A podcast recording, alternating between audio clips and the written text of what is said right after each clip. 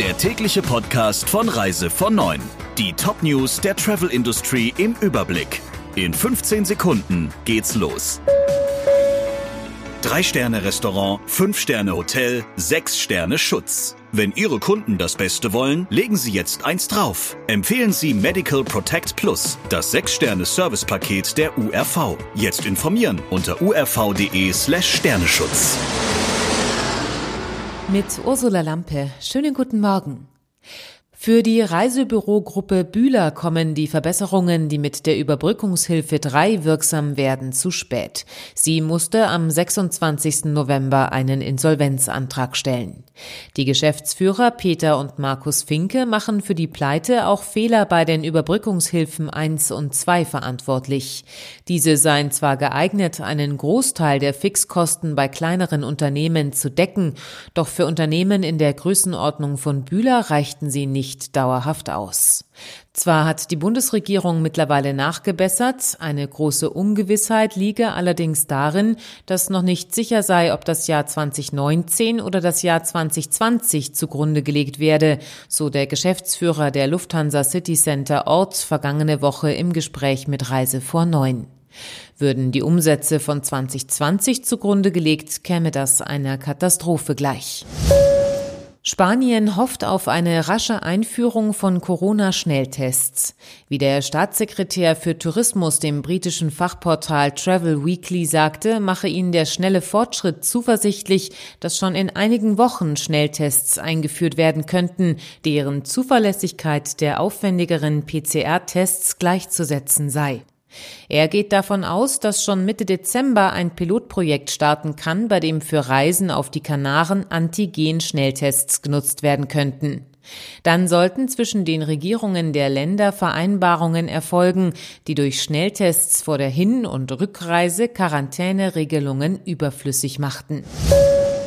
Für die österreichische Tourismusbranche steht viel auf dem Spiel. So mancher Hotelier fragt sich offenbar, ob eine zu frühe Öffnung die gesamte Wintersaison gefährdet, wenn sich Wintersportorte erneut als Corona-Hotspots entpuppen sollten. Die Rolle des Skitourismus ist für den Winter in Österreich geradezu übermächtig. Laut einer Umfrage der Nachrichtenagentur APA will knapp die Hälfte der Betriebe spätestens bis Weihnachten öffnen dürfen. 43 Prozent sprechen sich für einen Start Mitte Januar aus. Heute berät der österreichische Ministerrat darüber. Eigentlich waren spitzfindige Handgepäckregeln immer eine Spezialität von Ryanair, doch EasyJet steht der Konkurrenz in nichts nach. Ab dem 10. Februar dürfen die beliebten Trolleys nur noch ins Handgepäck, wenn Fluggäste einen Sitzplatz mit mehr Beinfreiheit gebucht haben. Andere Kunden müssen sich mit einem kleinen Gepäckstück begnügen, das unter den Vordersitz passt. Der Carrier begründet die Regel damit, dass Passagiere aufgrund des begrenzten Stauraums am Bord nicht immer immer sicher sein konnten, dass sie ihr Handgepäck bei sich führen durften. Ausgenommen von der neuen Regel sind nur Vielflieger.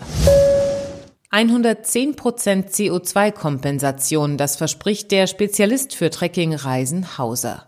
Demnach werden alle innereuropäischen Flüge zu 110% durch Zahlungen an Klimaprojekte von Atmosphäre ausgeglichen.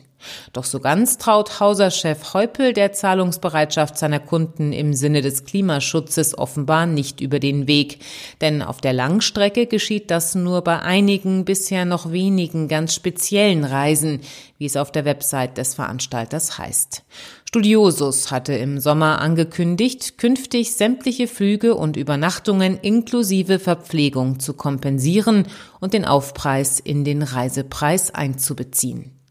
Soweit die wichtigsten Meldungen aus der Branche. Ihnen noch einen schönen Tag. Der Reise von Neuen Podcast in Kooperation mit Radio Tourism. Mehr News aus der Travel Industry finden Sie auf reisevon und in unserem täglichen kostenlosen Newsletter.